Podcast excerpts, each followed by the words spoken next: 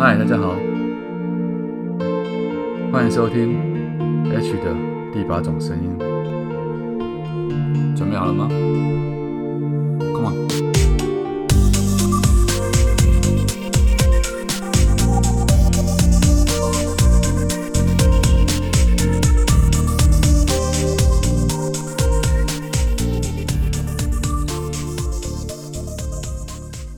各位朋友好，早安、午安、晚安。不知道你现在身在什么地方，不知道你那边现在几点，因此我们用不同的时区问候语跟你说声你好、早安、午安、晚安。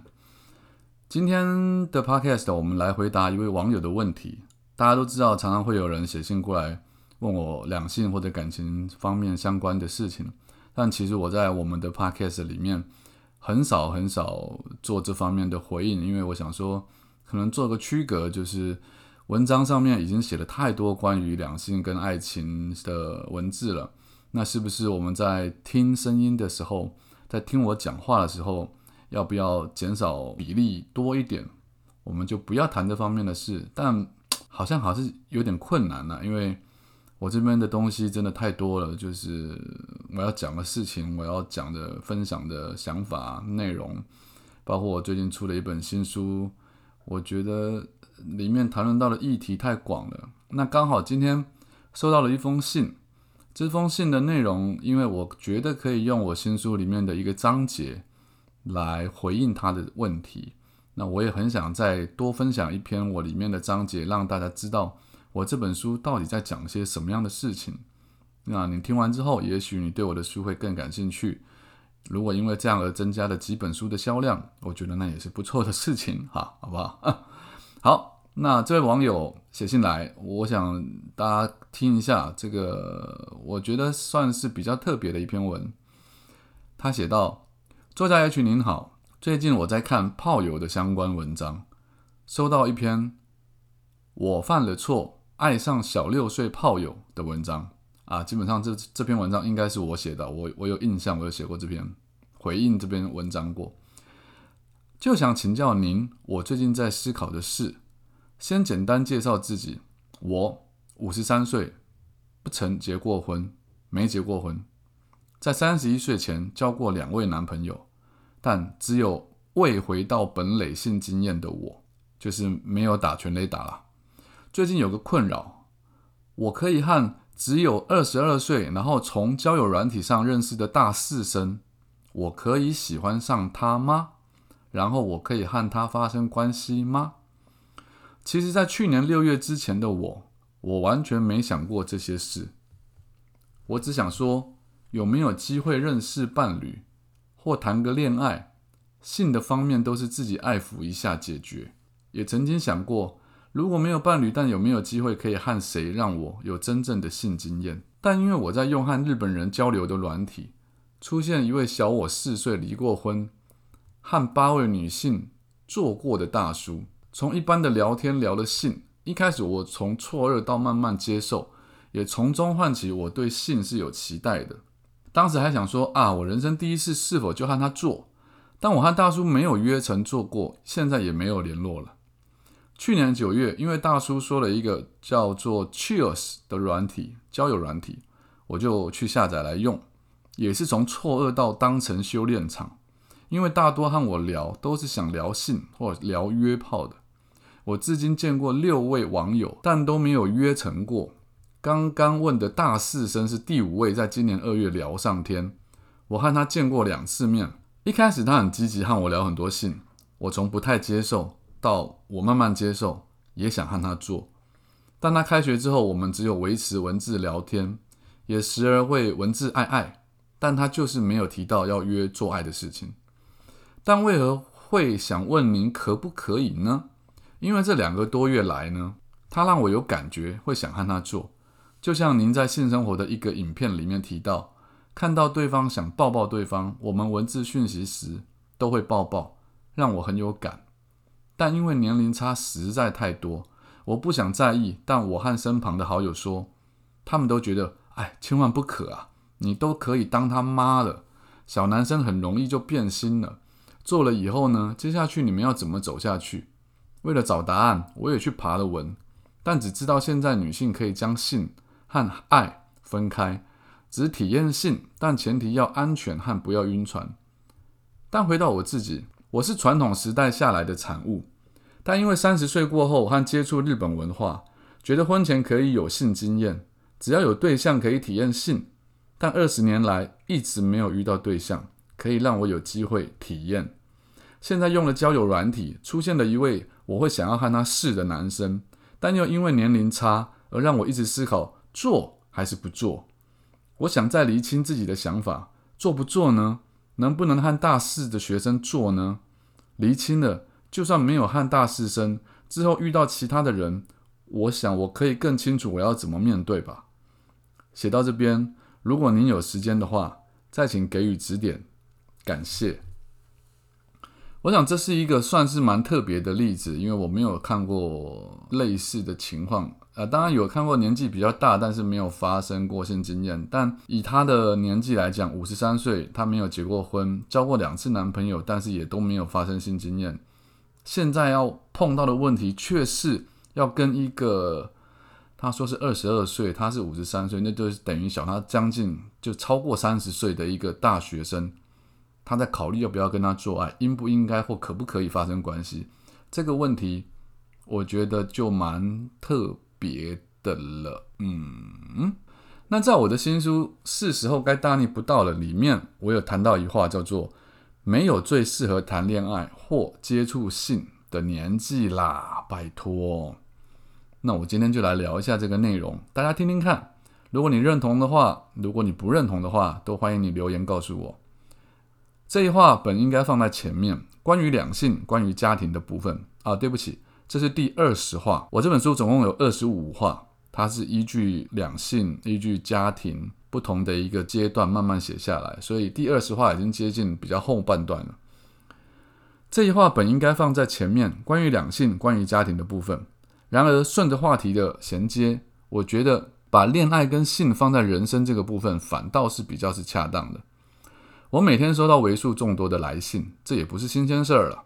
除了大部分是正宫抱怨小三、小三自怨自艾的内容之外，当然也不乏这类故事，像是我到了三十岁还是母胎单身，我没有谈过恋爱，我该怎么办？我好焦虑。身边的人个个都已经有对象了，甚至结婚，连小孩都有了，只有我自己连恋爱经验都没有，我是不是有问题啊？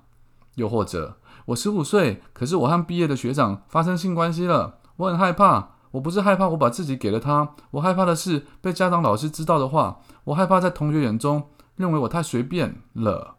在这十几年里面，我去过几十间大学演讲，关于两性、关于性，也曾经有学生问过我，呃，这种时间差的问题啊。我想用一段女生成长的文字来描述，让大家看清楚大部分华人女性在恋爱这条路上究竟是怎么走过来的。讲个小描述：一名台湾长大的华人女生，从上小学开始就有可能被规范，不可以和男生走太近。如果有男生试图要牵你的手，或者被异性告白，回家一定要告诉爸妈，然后爸妈就会要你和这个男生保持距离。好一点的会叫你带回家里来，来给爸妈看。然后爸妈会私底下施加压力给小男孩。严格一点的会直接和老师联络，或者和对方父母联系。接着你和这个小男孩就会变成普通朋友，而且从此以后你非常清楚，和异性之间就是要保持一定的距离。上了中学之后，爸妈会用学业以及考上大学作为人生阶段性的目标来绑架你。在上大学之前，不能够有其他事物来扰乱你的心，尤其是感情这种东西，绝对会影响你的心情，影响你的课业。等到上大学之后，你会发现周围某些女生很擅长跟异性交朋友，很懂得如何打扮自己，很懂得如何散发女性荷尔蒙，所以你开始想要交男朋友了。但在这个时期，却没有一堂课或者没有一个人可以教你如何和异性开始一段感情、一段恋情，亦或者。如何挑选一个适合你的好对象？于是你可能左挑右选，选到毕业了都还是单身；又或者你可能交了一两个男朋友，但就是说不出来哪里不对劲。等到毕业以后，自然就分手了。运气不好的就是在大学时候一直没有机会和别人交往，等到出社会之后，才发现生活圈怎么如此狭隘。而爸妈随着年纪增长，他们的嘴脸也一天一天改变了，从不要交男朋友啊，一路变成了。怎么不多交男朋友啊？后来变成了赶紧交男朋友，不然嫁不出去啊。到最后就是啊，随便你啦，你老了就知道。当然，同样的事情不是只有发生在女生身上，就连男生在这个小众化的时代里，都有可能活到三十几岁依旧母胎单身、孤家寡人，而且看起来未来也未必会有什么样的改变。讲到这里，既然如此，那何不就大逆不道吧？这整件事情和社会风气以及体制有很大的关系。我在书里面之前的内容提过，学制所赋予小朋友的框架，不但影响了他们对人生的意义跟目标一无所知以外，他们更不清楚恋爱、爱情在生命里的定义，并不是只有发生性关系或者繁殖生育这么单纯而已。而这里要说的大逆不道，简单讲，就是要认知到每个人都有属于自己的。时区，所谓自己的时区，就是违背这个社会帮你定下的规范。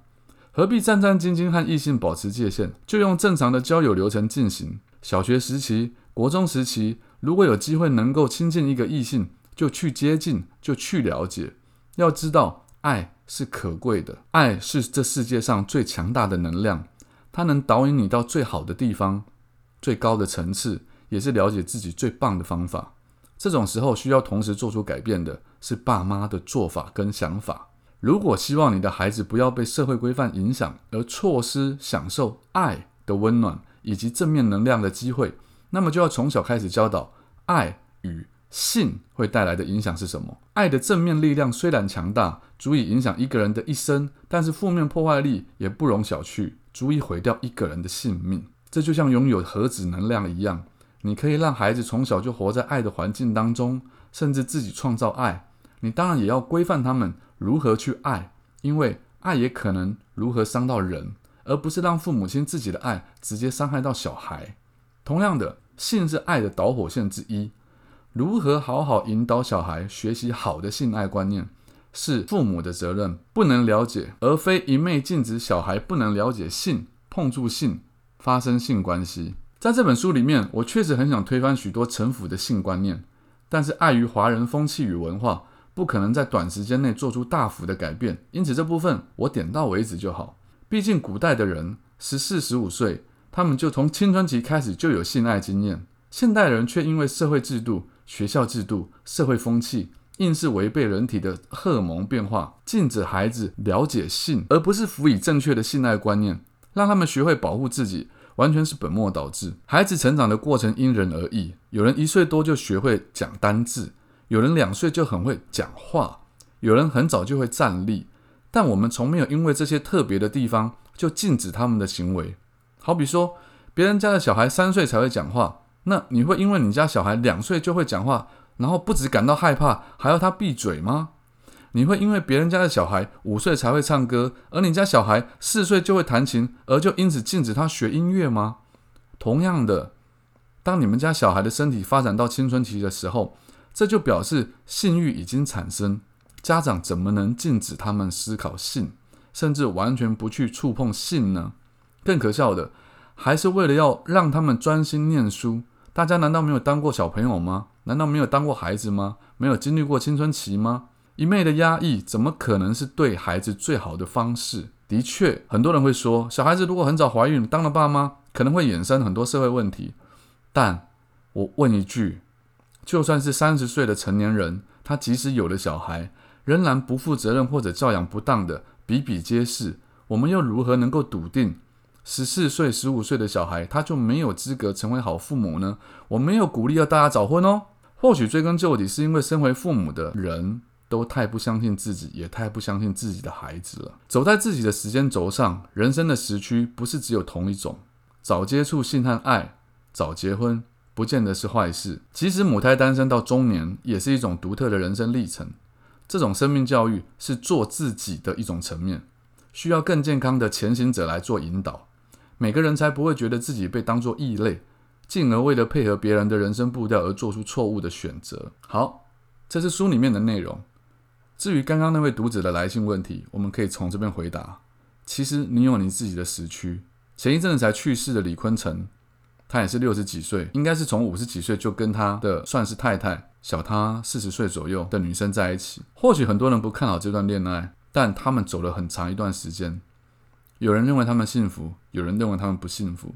可是如果你是李坤城的话，如果你是那个女生的话，他们走在自己人生的时区里面，有谁有资格批评，或有谁有立场去质疑他们谈的不是恋爱呢？所以，这位读者，就算你今年六十岁了，如果你真的认为你很想跟这位二十岁、二十出头的小男生谈恋爱也好，发生性关系也好，如果是两情相悦，那又有什么不可以呢？